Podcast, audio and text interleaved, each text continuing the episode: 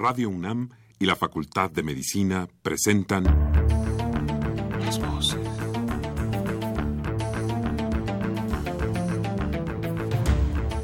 Voces. Las voces.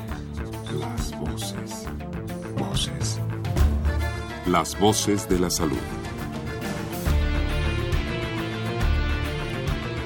Reflexión y análisis de las ciencias médicas. Acompáñenos.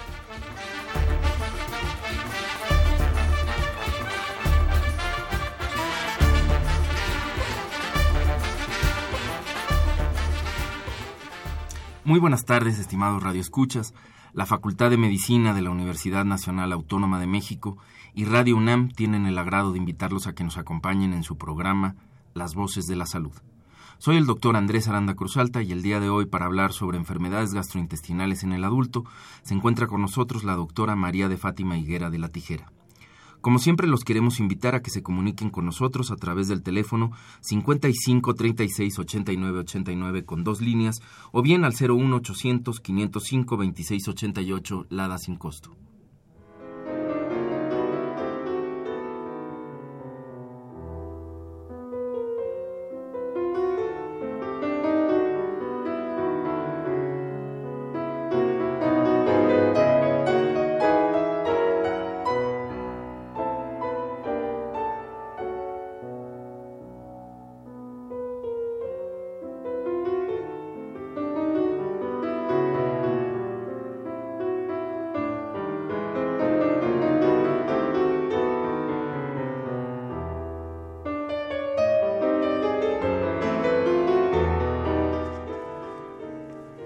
Como les comentaba en la entrada, el día de hoy se encuentra con nosotros la doctora María de Fátima Higuera de la Tijera.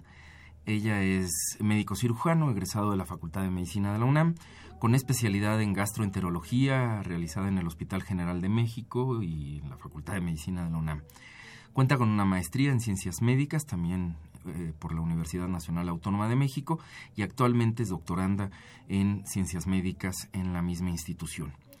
Ella es actualmente jefa del Servicio de Gastroenterología del Hospital General de México, doctor Eduardo Lisiaga. Doctora María de Fátima Higuera, bienvenida, me da mucho gusto que estés con nosotros. Muchas gracias y encantada de estar por aquí. Qué bien, pues si te parece bien, antes de entrar, este, digamos, de lleno a las enfermedades, eh, no sé si podríamos hablar un poco primero de los principales síndromes del aparato digestivo y creo que casi todos nuestros radioescuchas pues podrán identificar el más común de todos porque creo que tarde que temprano todos lo hemos padecido alguna vez que es eh, el síndrome diarreico. Entonces no sé si nos puedes contar bueno de hecho yo te preguntaría un poco cómo distinguir a veces entre un síntoma y un síndrome este cómo cómo vamos diferenciando y por qué es esto importante para para el diagnóstico de algunas enfermedades del tubo digestivo Sí, claro. Eh, en efecto, eh, el, síndrome diarreico es algo de día con día, prácticamente, pues en la práctica clínica diaria todos como médicos vemos constantemente personas afectadas por diarrea. Yo creo que aquí la parte más importante, eh, respondiendo a la pregunta entre diferencia entre el síntoma y un síndrome, pues un síntoma es eh, un estado subjetivo que el paciente nos va a referir. El síndrome, por el contrario, va a ser este conjunto de síntomas y de signos que son objetivos que nosotros como médicos los podemos ver eh, a simple vista y eh, esto sería como la, la, definición principal. Y el síndrome diarreico justamente se va a caracterizar, y, y, todos lo hemos padecido alguna vez, por disminución en la consistencia de la evacuación y el aumento en su frecuencia. Este sería el síntoma más característico de un síndrome diarreico.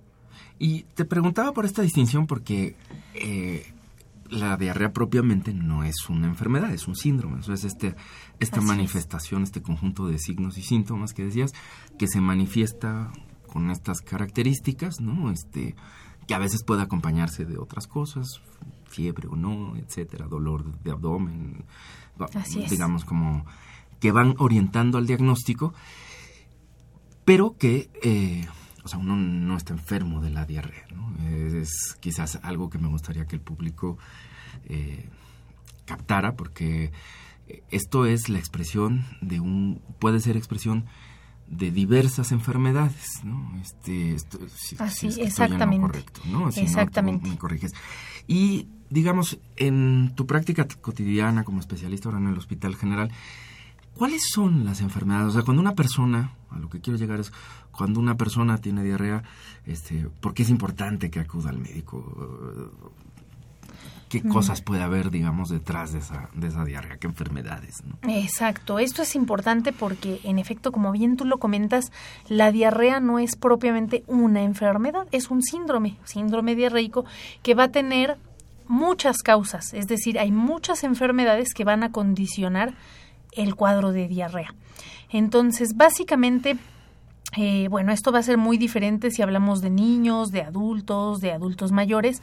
En el adulto podríamos decir que la causa más común asociada a un cuadro de diarrea, pues son causas infecciosas. Lo más común en un adulto, a diferencia, por ejemplo, de los niños, en los niños es algo, eh, es un problema viral como, como etiología o como causa más común, y por el contrario, en los adultos, las infecciones bacterianas, pues van a ser la causa número uno de los cuadros de diarrea, pero no es la única. Como bien comentábamos al inicio, hay muchas enfermedades eh, que pueden eh, manifestarse con un síndrome diarreico.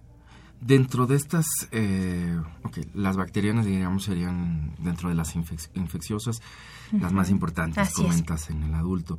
Eh, ¿Qué tan importantes son hoy en día y cómo andan las frecuencias? No sé, un poco qué tanto se ven eh, en cuanto a parasitosis. Y no todas causan, no todas cursan con diarrea, pero no sé si nos podrías hablar un poco sobre las más importantes y en cuáles la diarrea puede ser, digamos, una manifestación y las características del síndrome diarreico que me parece que también son distintos a cuando es una infección bacteriana, ¿no? Sí, exactamente. Las parasitosis en el adulto pues ocupan también un lugar importante como causa de diarrea. De hecho, eh, bueno, la diarrea eh, es importante eh, recordar que podemos tener cuadros de diarrea aguda, que son los más comunes, suelen durar por lo común todos hemos tenido cuadros de diarrea aguda, dos, tres días y se resuelve puede permitirse una, una diarrea aguda hasta 14 días, que no es lo habitual, pero bueno, por definición, así definiríamos una diarrea aguda, hasta esa duración.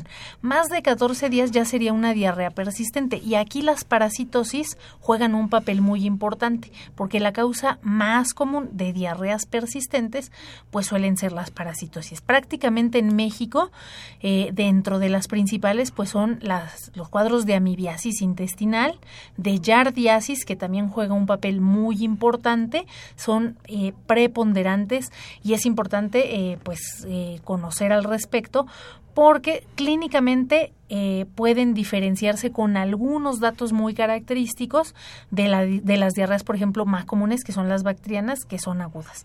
Uno es, pues, por su tiempo de evolución. Entonces, comentábamos, las diarreas parasitarias pueden cursar con cuadros persistentes muy, eh, de forma muy característica.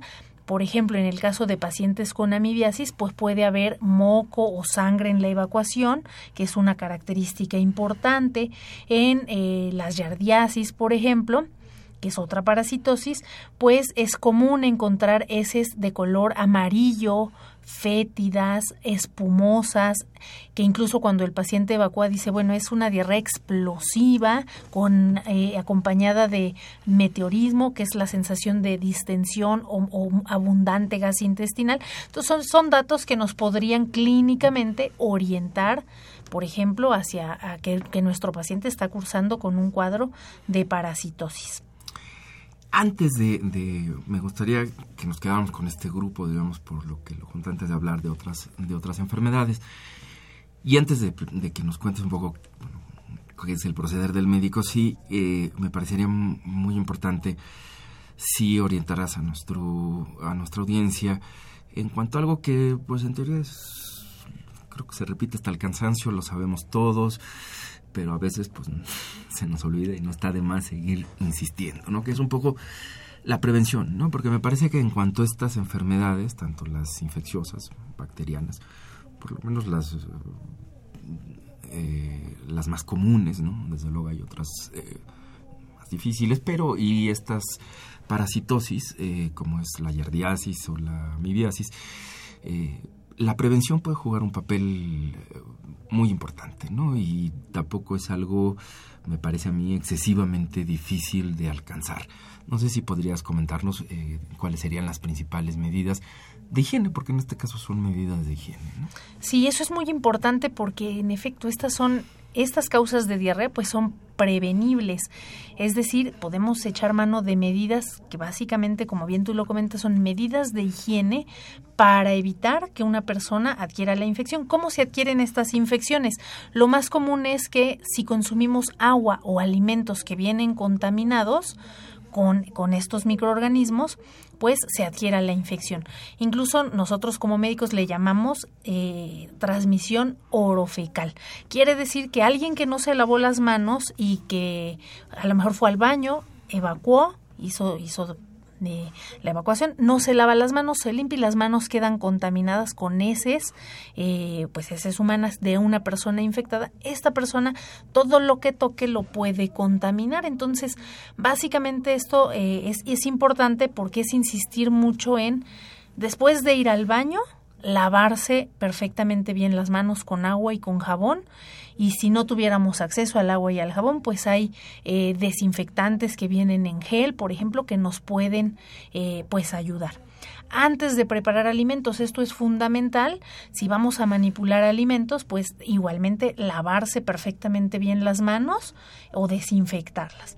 ¿no? Y además, bueno, pues cocinar perfectamente bien los alimentos. Por ejemplo, se sabe que es mayor riesgo para adquirir una de estas infecciones cuando los alimentos no van bien cocinados, cuando se comen crudos. Entonces, cocinarlos, que queden perfectamente bien cocidos, hervir el agua, clorar el agua, pues van a ser medidas que nos van a ayudar a prevenir este tipo de infecciones que son causa importante de diarrea. Bien, eh, y solo por mencionar algunas, ¿no? Porque hay, hay algunas Exacto, por mencionar quizá las más, importantes o fundamentales.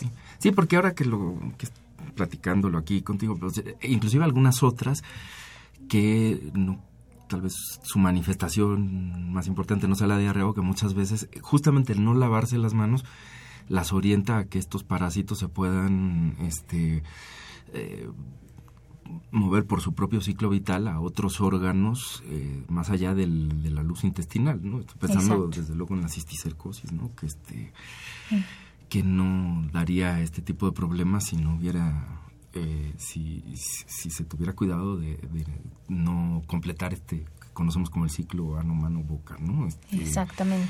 Eh, entonces es esto es muy importante hasta el cansancio, ¿no? Decirle a toda la gente que prepara alimentos, a los que los comen, a, todos los que vamos ahí, pues la importancia de algo que se resolvería por relativamente fácil, lavándose las manos. Así es. Reitero, ¿no? Después de ir al baño, antes de preparar alimentos, etcétera. Eh, hay otras causas de, de diarrea o la diarrea se asocia a otras enfermedades no necesariamente infectocontagiosas, ¿no? En términos generales. A mí me da la impresión, yo no sé desde el punto de vista epidemiológico y desde la clínica de un especialista como ustedes, que, con si realmente esto haya aumentado en frecuencia o no, pero me da la impresión que sí, a nivel mediático, por ejemplo, hay algunas de estas enfermedades que hoy se escuchan con otros nombres o otras formas, pero se habla mucho de ellas, ¿no? Estoy pensando, por ejemplo, en el o enfermedad celíaca, ¿no? Este, eh, no sé si nos pudieras platicar un poco sobre esta, esta enfermedad por todos lados empieza uno a ver que dicen productos sin gluten y estas cosas, ¿no? me parece que hay un efecto eh, mediático, además que no sé si se corresponde. Quisiera conocer tu opinión como especialista, si realmente eh, qué está pasando alrededor y si nos cuentas un poco sobre esto, ¿no? Desde tu perspectiva.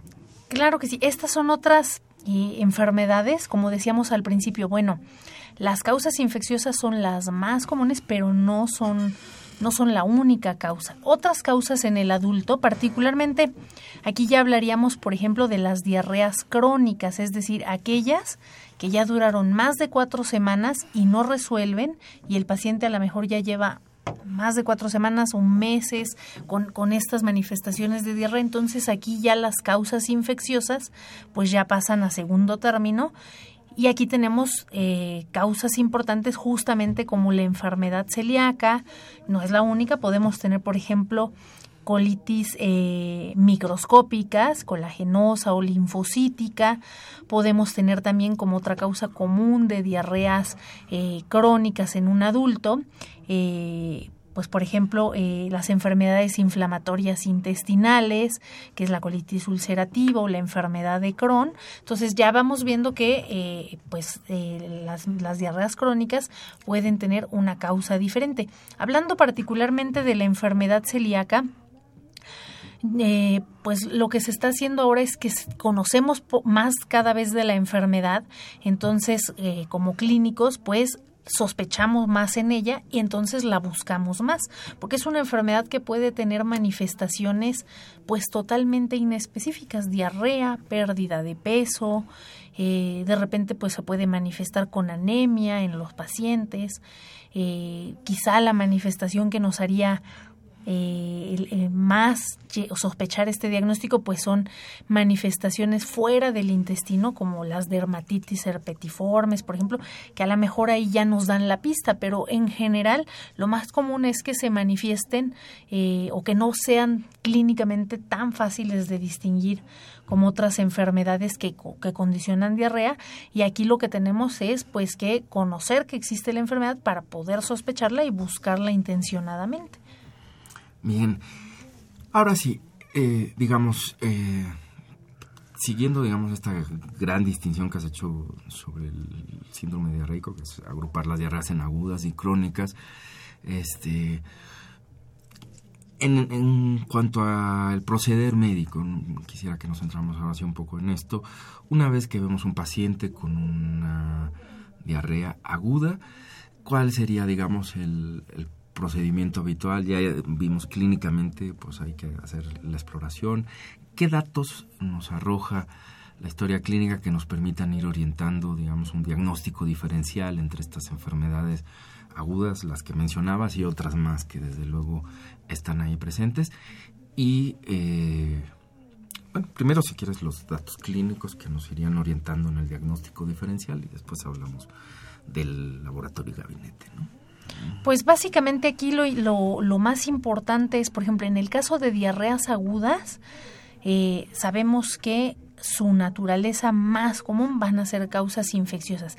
Aquí realmente muchas veces no necesitamos echar mano de, mayores estudios, básicamente con reconocer el cuadro clínico que podría caracterizarse pues eh, por disminución en la consistencia de la evacuación, van a ser heces líquidas o, pastosas, aumento en la frecuencia, es decir, esto lo reconocen muy bien los, los pacientes, eh, pues cuatro, cinco, seis evacuaciones al día, es decir, hay un incremento en 24 horas del número que el paciente pues va a evacuar. Puede acompañarse eh, de características como cambio en el color de la evacuación, productos anormales, hay que buscar siempre si hay mocos, si hay sangre que nos pueden orientar hacia la causa, si hay datos en la evacuación a lo mejor de, de alimentos o restos de alimentos que normalmente deberíamos digerir y que no se están digiriendo. Eh, síntomas acompañantes, es decir, lo más común, pues cólico a nivel, a nivel abdominal, dolor de tipo cólico, buscar si hay o no presencia, por ejemplo, de fiebre, eh, otros síntomas acompañantes que, es muy común en los cuadros diarreicos, pues náusea o vómito. Entonces, esto nos puede orientar a tratar de, enfocar pues la causa de esta diarrea. Hay algunas de estas enfermedades que, entrando dentro de este grupo, pues requieren, digamos, un tratamiento este, de una vigilancia médica, aún en el adulto, pues más estrecha, ¿no? Por el riesgo de deshidratación que puede llevar inclusive a veces a una situación de urgencia, ¿no? Este, eh, ¿Cuándo un paciente debe, digamos, frente a un cuadro diarreico decir, bueno, tengo que ir al médico, no tengo que... Eh, ¿cuándo, ¿Cuándo debería de pensar, bueno, eh, ya es hora de ir este, a, una, a una consulta? Te preguntaría eso, tanto por estas, eh, este tipo de enfermedades, en los que puede ser mucho más grave, como Y otra cosa, las complicaciones que, que también creo que es una cuestión frecuente, ¿no? Porque a veces uno dice, bueno, pues es una diarrea y se me va a quitar en dos, tres días, ¿no? Estoy pensando un poco en esto. Eh, y a veces se trata, o hay la automedicación, es a veces frecuente, y quisiera que también que nos hablaras un poco sobre los riesgos de estos medicamentos, ¿no? Las complicaciones que puede generar a veces ciertos grupos de medicamentos que aseguran, bueno, pues pueden cortar la diarrea, este, cuáles son los problemas desde el punto de vista de la fisiopatología de la diarrea. Bueno, aquí básicamente es muy importante, eh, eso sí es eh, fundamental. El paciente no debe automedicarse porque eso puede ser riesgoso. Aquí es muy importante, eh, en el caso de diarreas agudas, que son las más frecuentes, suelen ser autolimitadas, es decir, se van a quitar con o sin el médico. Es decir, ¿qué se recomienda en una diarrea aguda? Generalmente todos hemos padecido una diarrea aguda, al cabo de dos, tres, máximo cuatro días se resuelven sin mayor intervención. De hecho, en las diarreas agudas no se precisa de un tratamiento específico.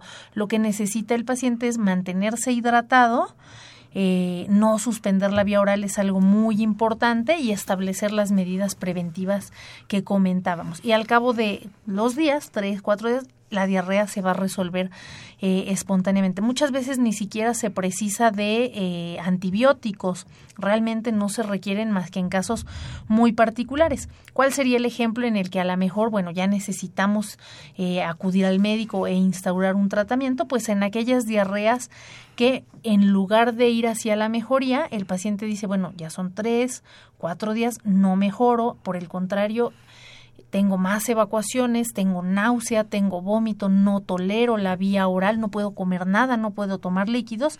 Estos pacientes son los que inmediatamente sí es importante que acudan eh, pues con su médico para que puedan recibir tratamiento, porque estos están en, riesgo de una complicación importante, la más común que podría ser la deshidratación con las consecuencias pues que esto conlleva. Entonces, en estos casos sí es muy importante. Si la diarrea es leve, va tendiendo eh, hacia la mejoría, resuelve con medidas únicamente manteniéndose hidratado, no necesitamos hacer más. El problema es que el paciente pueda reconocer cuando esto ya se está tornando complicado y entonces sí buscar atención y quizá ahí sí necesitemos entonces antibióticos, eh, los medicamentos, por ejemplo, para controlar la diarrea no son eh, ideales en, en, estos pacientes agudos. ¿Por qué? Porque, bueno, algo muy importante es, está habiendo un agente, que en este caso podrían ser bacterias, una salmonela, una shigella, una E. coli, que están favoreciendo pues este cuadro. La diarrea sería un mecanismo que echa a andar el organismo pues para expulsar todo eso que le está haciendo daño. Si nosotros lo bloqueamos, y el paciente se automedica para, eh, como dice comúnmente la gente, para cortar la diarrea, podría tener consecuencias mm, malas para la salud. En este caso, eh, se han descrito algunos casos de pacientes que tienen cuadros infecciosos, ingieren medicamentos para cortar la diarrea y esto puede llevarlos a un cuadro más complicado. Entonces, no es recomendable. Todos este tipo de medicamentos deben ser bajo prescripción médica. Muy bien. Y en el caso de enfermedades, no sé si podrías hablarnos un poco de enfermedades eh, como el, estoy pensando en el cólera específicamente o algunas otras en donde sí la situación pues puede ser mucho más grave. Si nos pudieras platicar un poco qué es el cólera, cuáles son sus problemas. Este... Bueno, curiosamente el cólera se, sabe que todos alguna vez hemos escuchado el cuadro clásico de cólera con evacuaciones que pueden ser 20, 30 o hasta 40 en un día muy abundantes en donde el paciente pues prácticamente en pocas horas se deshidrata. Por fortuna, este cuadro clásico severo de cólera se llega a predecir, a presentar en unos 20% de, de los casos. Por supuesto que eh, este, e, este grupo que presenta este cuadro clásico, eh, pues de inmediato tiene que acudir eh, a una unidad de urgencias para que pueda rehidratarse y este paciente sí requeriría tratamiento inmediato con antibióticos para poder controlar el cuadro porque en este cuadro clásico que por fortuna no es lo más común pero que cuando se presenta pues en pocas horas puede ocasionar una deshidratación tan frecuente y tan tan severa que puede condicionar la muerte. Entonces es muy importante que diarreas que empiezan en forma súbita que son de muchas evacuaciones, 10, 15, 20 al día, que son muy abundantes y, que para colmo, en este cuadro clásico es muy frecuente que se acompañen de náusea y de vómito. Entonces, este paciente sí necesita atención en un área de urgencias. Bien. Y en cuanto a las eh, diarreas por parasitosis, ahí sí, eh, digamos, ¿cuáles son los estudios eh, más importantes y por qué es importante eh, los estudios de laboratorio en estos casos? ¿Cuáles serían los indicados? Bueno, cuando estamos sospechando de un cuadro de parasitosis, aquí va a ser importante eh, en primer término, solicitar un estudio de coproparasitoscópico. Se recomienda que sean tres muestras seriadas de, días diferentes.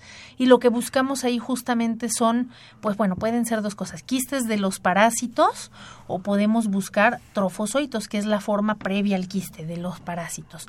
Entonces, este estudio es importante porque, bueno, si encontramos estas características, ya sea el trofozoito o el quiste parasitario, bueno, pues nos hacen el diagnóstico y además el parasitólogo nos va a decir exactamente pues qué parásito es el, el agente causal y vamos a poder dar un tratamiento específico. Sin embargo, sí quisiera eh, eh, pues aclarar que no son estudios 100% sensibles. ¿Qué quiere decir esto? Que eh, evidentemente que se recomiendan tres muestras porque si el paciente solo da una muestra, pues prácticamente la oportunidad de que encontremos lo que estamos buscando, que serían los parásitos, pues prácticamente no tiene, no tenemos oportunidad más allá de un 15-20%. Con tres muestras, la sensibilidad, que podríamos traducirlo como la posibilidad de encontrar lo que estamos buscando, pues va de un 60 a un 90%. Es decir, hay algunos pacientes, y esto tiene que ver mucho con el ciclo de vida en el que se encuentra el parásito, si, si el paciente está evacuando pues los trofozoitos o el quiste. Entonces, muchas veces podemos tener un cuadro clínico sugestivo, antecedentes como pacientes que a lo mejor pues comió, comen frecuentemente en la calle, no tienen las medidas higiénicas adecuadas eh, y esto, bueno, nos hace sospechar el cuadro y el que el estudio salga negativo no excluye por completo la enfermedad. Entonces, aquí, por ejemplo, podemos echar mano de dar tratamiento en forma empírica y ver cómo, cómo se siente y si hay mejoría del cuadro en los pacientes. Muy bien. Que además, en estos casos, eh, no está por demás quiero señalarlo, este este tipo de enfermedades no se tratan con antibióticos, ¿no? son, son medicamentos muy específicos, o más o menos específicos para eh, este tipo de parásitos. Bueno, esto sería lo que corresponde, digamos, a las diarreas agudas, ¿no? El cuadro En cuanto a las diarreas eh, crónicas, ¿cuál sería, que aquí sí me parece como muy importante establecer, cuál sería, digamos, la ruta de estudio, de diagnóstico que, que ha de seguir un paciente? que a lo mejor ya fue visto muchas veces por diarrea, o sea, pensando que tiene una diarrea aguda, podría ser como esta eh, presentarse así, llega, no se le cura y de repente, bueno, pues aparece, se está prolongando más y uno dice, bueno, esto ya es una diarrea crónica, ¿no? Hay que empezar a estudiarlo. Me gustaría que habláramos con eso. Nos llegó la hora de hacer una pausa, entonces si te parece bien, volviendo de la pausa, ¿te parece que hablemos de esto? Que sí.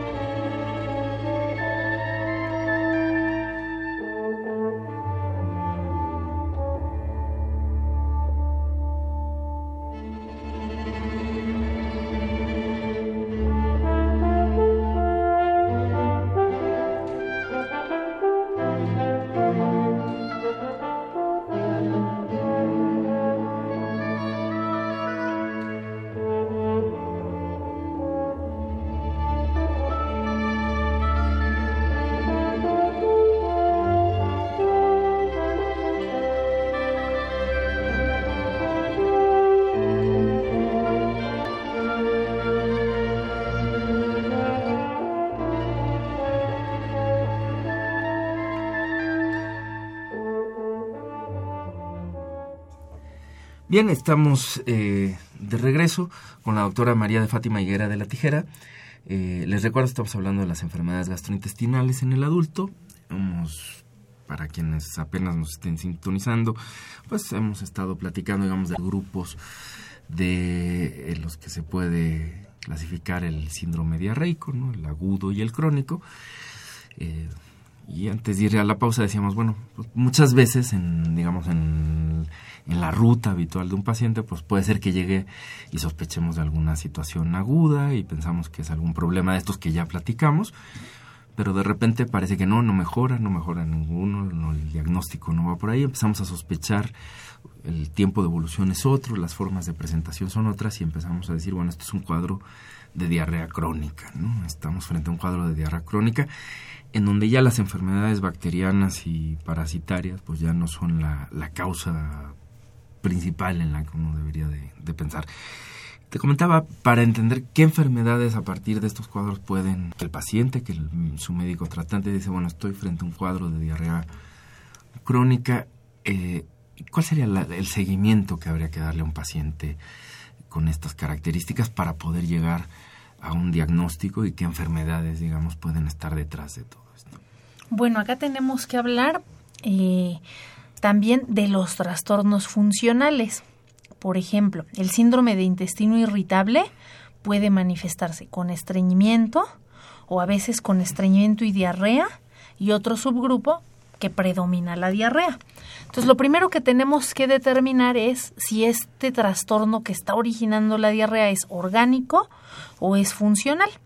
En términos sencillos, bueno, un paciente con un trastorno funcional, como sería un intestino irritable, pues no tiene datos de alarma o de gravedad, es decir, es un paciente que aunque manifiesta los cuadros diarreicos, pues no tiene pérdida de peso, no tiene sangre en la evacuación, eh, su estado general es bueno, eh, tolera los alimentos, es decir, eh, son pacientes que a pesar de tener la diarrea no tienen un pues una, una repercusión en el organismo que se manifieste eh, de forma severa. En cambio, un paciente con un trastorno orgánico, pues es lo contrario, es un paciente que habitualmente, aparte del cuadro de diarrea, puede tener otros datos que nos hacen sospechar que algo anda mal.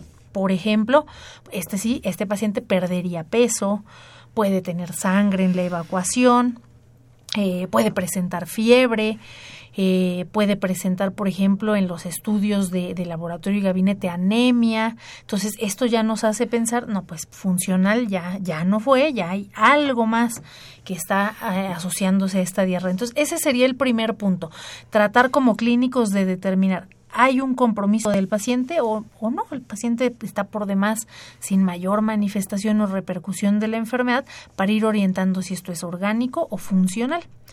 Eh, bueno, como, como médicos eh, sabemos que el diagnóstico de un trastorno funcional, por ejemplo, un intestino irritable con predominio de diarrea o mixto, que es este que se manifiesta por diarrea, estreñimiento, eh, existen criterios clínicos. Si el paciente cumple esos criterios clínicos, pues prácticamente eso nos hace el diagnóstico y entonces ya podemos realizar un abordaje terapéutico.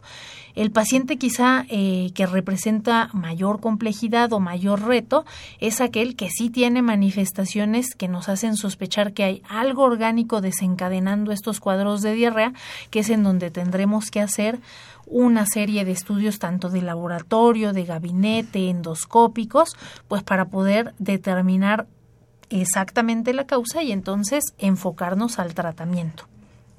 Muy bien, tenemos una llamada del público, si te parece, voy a dar lectura y continuamos. El señor Miguel Ángel, de 40 años, pregunta si el ácido del estómago puede llegar al cerebro por reflujo y provocar convulsiones en una paciente con cirrosis. No, realmente eh, no. Eso no puede ocurrir. El, ácido eh, clorhídrico del estómago no tiene forma de, de llegar fuera del estómago. O sea, realmente no, a esa sería otra, otra situación, pero no, no es algo que, que pueda ocurrir. Y si le ocurren las convulsiones son por otras causas. Seguramente las convulsiones sí puede ocurrirle a una ser. paciente con enfermedad hepática, pero no por esa Pero no, por, esa no, por, razón, no por el ácido clorhídrico, Ah, eso sí. no tendría nada que ver. Quizá ahí, bueno, es importante ver qué factores tiene para estar desarrollando eh, convulsiones, porque también el paciente con enfermedad hepática no tendría por qué convulsionar. Quizá en este caso pueda ser que haya un trastorno neurológico eh, de base, una epilepsia, alguna otra enfermedad que esté contribuyendo a esta cuestión de las convulsiones. Bien. Y, y anatómicamente es imposible. Sí, no, no, no, no, no hay forma de que esto pudiera ocurrir. Ok. Eh, bueno, eh, digamos esto, yo creo que esto cubre eh, esto que he platicado, lo más general de la diarrea, que me parece a mí es eh, uno de los síntomas más frecuentes y que todo mundo puede reconocer y que se puede asociar, como ya vimos, pues a enfermedades, algunas no muy graves, otras que pueden, según sea el caso, ir siendo más graves y lo importante es ir reconociendo y atenderse y acercarse al personal de salud adecuado para que se pueda ir tratando. Me parece que otros síntomas que también son muy frecuentes, que casi todos, por lo menos los adultos, podremos, tarde que temprano algún día reconoceremos o hasta padeceremos, pues estarían este, lo que pueden ser lo que se llama habitualmente pues, dispepsias, indigestiones, precisamente el reflujo, ¿no? Este, no sé si quisieras hablar un poco de estos de estos síntomas este en quienes se prese- que son muy comunes pero en quienes se presentan de qué enfermedades eh, nos pueden hacer sospechar y, aclararnos un poco cómo está ahí eh, su fisiopatología también no este para aprovechando también un poco la pregunta para entender por qué esto no no es posible. Sí, bueno, eh, el reflujo es otra de las patologías que son muy frecuentes, eh, hablando de, de manifestaciones de gastrointestinales. Eh, prácticamente la enfermedad por reflujo gastroesofágico llega a ser tan frecuente que se estima que en el mundo occidental hasta 20% de la población en general alguna vez en su vida ha tenido algún episodio de reflujo. ¿Cómo se manifiesta el reflujo? Lo más común y, y- y es frecuente, pues es como la gente lo conoce como las agruras. Presentan agruras eh, que nosotros, bueno, le, le llamaríamos pirosis, regurgitación, es decir, de repente la persona dice, bueno, siento como algo, un líquido, que puede ser el propio ácido gástrico, que sube desde el estómago por el esófago hasta puede llegar hasta la boca, por ejemplo. Esos serían los datos más característicos que una persona que esté experimentando reflujo gastroesofágico pues va, va a manifestar pirosis, que son las típicas agruras, y regurgitación de ácido o, incluso de alimento. Es decir, el paciente come y siente como el bolo alimenticio pues vuelve a subir puede llegar nuevamente hasta la boca. Eso sería muy característico. Y puede acompañarse de otros síntomas.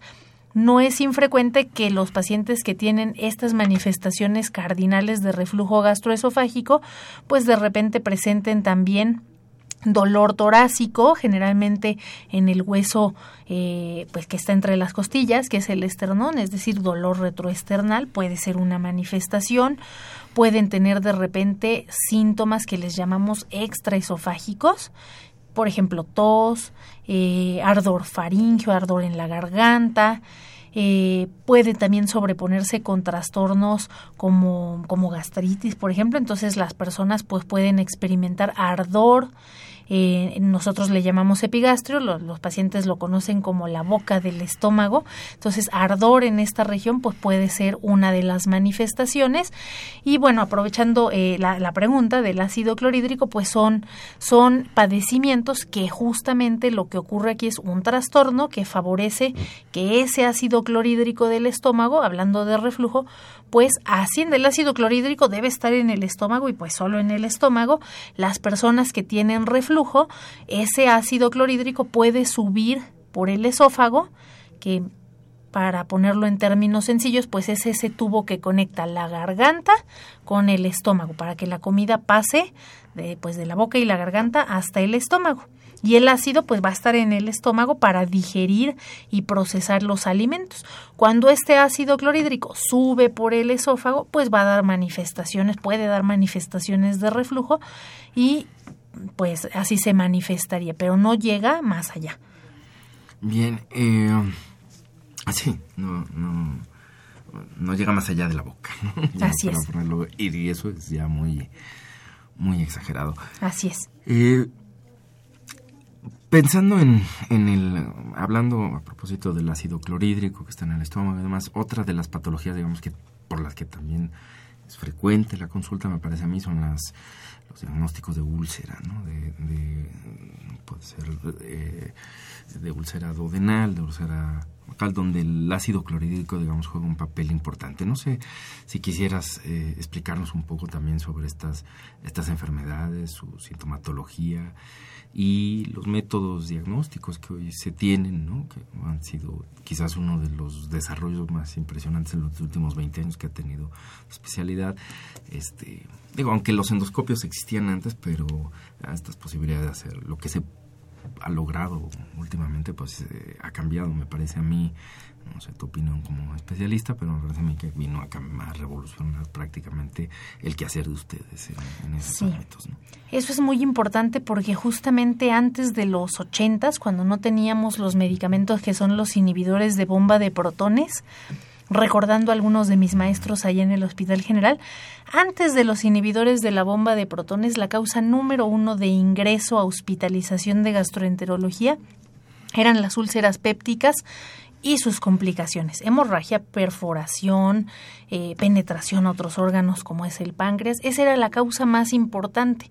¿Qué pasa después? Cuando llegan los inhibidores de bomba de protones han resultado ser tan efectivos que el panorama epidemiológico que ve el gastroenterólogo va cambiando. Ahora, la causa número uno, por ejemplo, en el Hospital General de México de ingreso a gastroenterología es cirrosis hepática y complicaciones de la misma. Entonces, realmente sí se llegan eh, o se llegan a presentar casos de úlcera péptica, pero cada vez es menos frecuente. Y esto se debe a que contamos pues con los inhibidores de bomba de protones que han cambiado por completo la forma de manejar a estos pacientes. Bien. Y bueno, pues ya que caímos al hígado, este, no sé si quisieras hablarnos un poco sobre las enfermedades tanto hepáticas como las del páncreas, ¿no? que son, digamos, otros dos grupos por ahí eh, siguiendo un esquema estructural del, del, aparato, digestivo. Este, comentar algunas cosas, los síntomas, qué, qué piensas tú que, que, nuestro público, nuestra audiencia debe de conocer al respecto, qué señales de alerta, qué, qué consejos puedes darle. Eh, tanto para prevenir como para diagnosticar tempranamente las enfermedades que, están asociadas a estos órganos. Bueno, llegamos a mi parte favorita del tubo digestivo, el hígado, y que viene muy a, colación de la pregunta que nos hace eh, la gente del público de la cirrosis hepática. Yo creo que aquí es importante eh, pues comentar que como manifestación del aparato digestivo, bueno, el hígado, podríamos decir que hoy por hoy la cirrosis hepática y hepatopatías o enfermedades crónicas que afectan al hígado, pues cada vez como médicos lo vamos a estar viendo más comúnmente porque son la cuarta causa de mortalidad en población mexicana. Y si nos vamos al, al, panorama de la población en edad productiva, que son de los 16 años a los 64 años, la cirrosis y enfermedades crónicas que afectan al hígado, pues son la segunda causa de mortalidad en mexicanos. Entonces es algo que, que es importante informar a, a, las personas que sepan reconocerlo. Algo importante es que hablábamos de signos, de síntomas, de síndromes. Las enfermedades hepáticas en etapas iniciales no dan síntomas no dan síntomas y aquí entonces tendríamos más que, que, que del cuadro clínico que hablar de factores de riesgo. Y yo creo que esto es importante porque hoy por hoy México es un país eh, que tiene una epidemia importante de obesidad, de diabetes. Somos un país, pues prácticamente obesidad infantil. México ocupa el primer lugar. Y esto asociado a otros factores ya de antaño, como es el consumo de alcohol, la hepatitis C, ahora pues diabetes, obesidad, que son causa de hígado graso no alcohólico y de esteatohepatitis, que todo esto, o sea, serían reconocer estos factores de riesgo que pueden ser causa sin dar síntomas de enfermedad hepática y que cuando ya llegamos a detectar síntomas y signos del aparato digestivo en estas enfermedades, pues nos habla de que ya hay un, un daño muy avanzado, una cirrosis que ya entonces sí se manifestaría clínicamente. ¿Podrías explicar eh, a, la, audiencia los términos pues, más eh, gentiles que se pueda, qué es la, la, cirrosis hepática? Sí, bueno, la cirrosis hepática es prácticamente un proceso que en cualquier enfermedad crónica que afecte al hígado, su manifestación final va a ser la cirrosis. La cirrosis, ¿qué quiere decir? Bueno, es el hígado eh, pierde sus células normales y estas células se van sustituyendo por fibrosis. ¿Qué quiere decir fibrosis? Tejido de cicatrización. Entonces, en, etapas avanzadas es más la cantidad de fibrosis que hay en el hígado y menos las células normales del hígado. Esto altera su función. las funciones. Exactamente. Entonces, eh, prácticamente en etapas iniciales, cuando hay inflamación, cuando hay fibrosis, antes de llegar a la cirrosis, eh, cuando hay grasa en el hígado, pues no vamos a tener ninguna manifestación. Cuando ya tenemos la cirrosis como tal establecida, ahí sí se pierde la función normal del hígado y entonces los pacientes, ¿cuáles podrían ser de las, de las manifestaciones clínicas? Pues desarrollan varices en el esófago, pueden tener eh, sangrado, es decir, vómito de sangre, pueden hincharse, retener líquidos, formar asitis, que sería la acumulación de líquido en el abdomen, eh, pueden presentar cuadros que les llamamos encefalopatía, es decir, el paciente retiene sustancias que son tóxicas, que el hígado no puede depurar y entonces pues eh, se desorientan, pierden el conocimiento, eh, están somnolientos, no reconocen, por ejemplo, familiares, entonces son manifestaciones neurológicas de la enfermedad. medio mencionabas algunas, pero no sé, creo que valdría la pena si nos platicaras así rápidamente cuáles son las principales funciones del hígado, ¿no? Porque no son poca cosa. pues el hígado exactamente desempeña una cantidad enorme de funciones. Podríamos comparar al hígado con una fábrica prácticamente es la fábrica del cuerpo, a donde todo se va a procesar. Lo que comemos, por ejemplo, carbohidratos, proteínas, eh, las grasas, una vez que comemos, pues van a llegar al hígado y el hígado las va a procesar para que nuestro organismo lo pueda aprovechar como nutrientes. Se encarga también dentro de sus funciones más importantes, pues cuando tomamos medicamentos, los medicamentos tienen que pasar al hígado muchas veces para metabolizarse y poder ejercer su función o muchas veces pues para degradarse o depurarse y que los podamos eh, eliminar del organismo. Eh, desempeña funciones eh, inmunológicas, es decir, nuestro sistema de defensa contra virus, bacterias, etcétera, pues mucho depende de proteínas que el hígado va a formar y que nos van a pues a defender, por ejemplo, contra patógenos, ¿Qué otras cosas y fundamentales? Yo creo que esas serían como las más importantes, pero bueno, podríamos decir que el hígado realiza más de mil funciones. Metabolizar la bilirrubina. La, la gente de repente dice, bueno, Mm, tengo un vecino que se puso amarillo. Eso quiere decir muy probablemente que tiene elevación de sus bilirrubinas. El hígado se encarga de mantener las bilirrubinas dentro de un rango normal para que no estemos, por ejemplo, ictéricos o amarillos. Entonces hace muchas, muchas funciones de metabolismo y síntesis. Y que son las que se pierden cuando se va sustituyendo por este tejido cicatricial. Exactamente. Así es. De ahí la gravedad del problema, ¿no? Conforme más se pierden estas células, pues el hígado va perdiendo este la capacidad de la persona pues, va perdiendo todas estas funciones así es. Este y en cuanto al páncreas este no sé lo mismo nos platicas un poco de sus funciones creo que casi todo el mundo a lo mejor lo asocia mucho a algo que es muy frecuente en nuestro medio, que sabemos que por ahí está el problema de la diabetes, pero el páncreas tiene otras funciones, ¿no? solo endocrinas, sino exócrinas. En fin, no sé si nos quisieras contar un poco qué es lo que hace el páncreas y cuáles son las manifestaciones asociadas eh, a enfermedades de este tipo.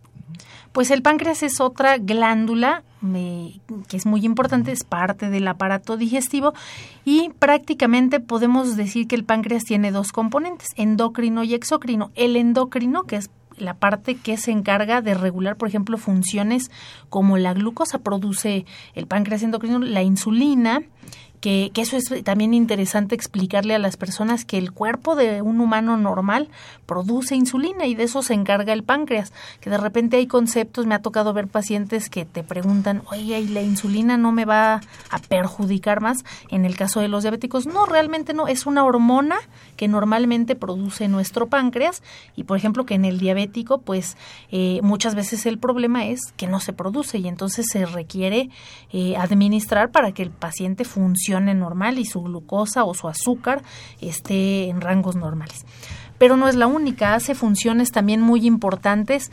Por ejemplo, la, otra parte del páncreas, que es el páncreas exócrino, pues nos ayuda, por ejemplo, a digerir alimentos. Produce enzimas, enzimas pues son proteínas que se van a encargar de ayudarnos a digerir las grasas, las proteínas, los carbohidratos, que es otra de las funciones que son muy importantes de esta glándula. Bien. Eh, tenemos una pregunta del público, no sé si eh, me lo permites, eh, la voy a leer para que puedas dar vamos una serie de preguntas del señor Lorenzo San Pedro, de 50 años, de Yecapixla, Morelos. Te pregunta, ¿qué tan cierto es que algunas sopas están hechas de látex? ¿Al consumirlo se puede provocar diarrea? Dice él que está tomando medicamentos para la diarrea, pero hace 15 días que la tiene y no para, y que esto fue después de haber comido una de estas sopas. Sopas con látex. Pues bueno, dentro de los procesos con los que elaboran la sopa, pues seguramente sí, es, es bien sabido, por ejemplo, estas sopas que vienen en unos vasitos y se les añade agua, muchas veces contienen cosas como el glutamato monosódico eh, látex desconozco, ciertamente no sé si se les agregue algún componente, pero por ejemplo el glutamato monosódico de estas sopas que vienen en estos vasitos nada más para añadir agua, puede dar un, síndrome que se le conoce como síndrome del restaurante chino y que es consecuencia del glutamato monosódico. Y esto es interesante porque esa, por ejemplo, eh, pues puede dar dentro de las manifestaciones, si comemos en exceso glutamato monosódico, diarrea, eh, náusea, puede haber algo de vómito, dolor abdominal, eh, los pacientes pueden tener rubicundez facial, elevar la temperatura corporal y eso es por el glutamato monosódico monosódico. Quizá aquí, bueno, él ya cumple, nos dice dos semanas de evolución, ya cumple para una diarrea persistente. La causa más común son las parasitosis. Yo lo que le recomendaría es acudir a su unidad de salud o con su médico, pues para eh, instaurar ya un tratamiento quizá antiparasitario, porque ya eh, por la sopa como tal, cuando llega a ocurrir esto es en agudo, uno o dos días se autolimita y no hay mayor problema. Ya en una diarrea persistente, como comentábamos al inicio, pues hay que abordarlo de manera diferente. Muy bien, pues estamos casi por terminar el programa, nos quedan unos un par de minutos, este y yo quisiera cederte la palabra, no sé si quisieras eh, expresar alguna reflexión final, eh, redondear un poco lo que hasta aquí hemos platicado. Creo que podríamos seguir hablando de muchas otras eh, situaciones, pero pues ha sido un gusto compartir contigo este ratito y no sé si te quieras dirigir al público, digamos, en estos últimos minutos con alguna reflexión final. Pues yo creo que es, eh, de, todo lo que hemos platicado nos vamos dando cuenta que el aparato digestivo es un aparato complejo que comprende prácticamente, como hemos visto, desde la boca, pues todo pasando por esófago, estómago, intestino, colon, pues hasta, hasta el ano, pero que tiene glándulas, hígado, páncreas, la vía biliar, que ya por cuestiones de tiempo ya no platicamos de la vía biliar, pero vamos, es un aparato complejo que desempeña no solo funciones de digestión de los alimentos, sino, eh, como hemos platicado, produce hormonas, sintetiza proteínas, metaboliza todo lo que llega a nuestro organismo, entonces es un aparato complejo y creo que quizá como reflexión final, bueno, pues eh, recomendarle al público eh, lo que recomendamos siempre ya hablamos de las medidas de higiene que son fundamentales para mantener una salud no solo gastrointestinal sino en general de nuestro organismo favorecer estilos de vida saludables que eso va a mantener eh, pues adecuada nuestra salud gastrointestinal, hepática, pancreática y de nuestro organismo en general, hacer ejercicio, comer sanamente, evitar productos como comenta el señor Lorenzo que nos hace la pregunta, bueno, productos procesados pues pueden no ser la, la mejor opción, entonces mantener una vida saludable, una alimentación adecuada para que todo funcione bien en el organismo. Pues muy bien. Eh, doctora María de Fátima, ha sido un placer estar contigo. Te agradezco mucho la participación en este programa. Gracias por la invitación.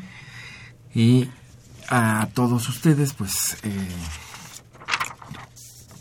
recordarles que esta fue una coproducción de la Facultad de Medicina y Radio UNAM a nombre del doctor Germán Fajardo Dolci, director de la Facultad de Medicina, y de quienes hacemos posible este programa, en la producción y realización la licenciada Leonora González Cueto Bencomo y la licenciada Erika Alamilla Santos.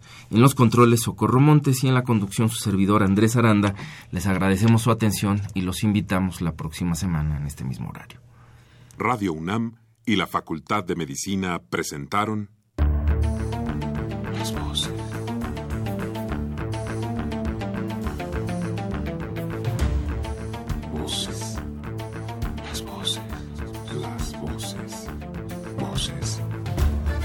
Las voces de la salud. Reflexión y análisis de las ciencias médicas.